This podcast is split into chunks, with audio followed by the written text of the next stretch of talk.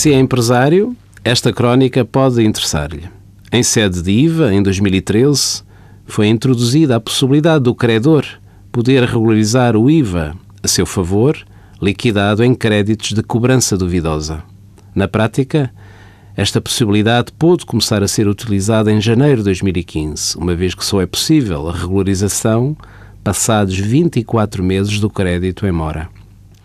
É, contudo, um processo com vários requisitos legais, nomeadamente o pedido de autorização prévia à autoridade tributária e a certificação por parte de um revisor oficial de contas.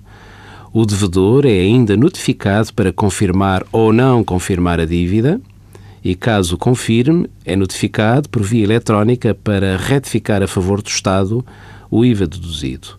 Para o credor, só com a notificação via CTT pode regularizar o IVA a seu favor. Dir-se-á que é um processo muito moroso e burocrático, mas é mais um instrumento que as empresas credoras têm ao seu dispor para poderem deduzir o IVA nas cobranças duvidosas. Envie as suas dúvidas para conselhofiscal.tsf.occ.pt.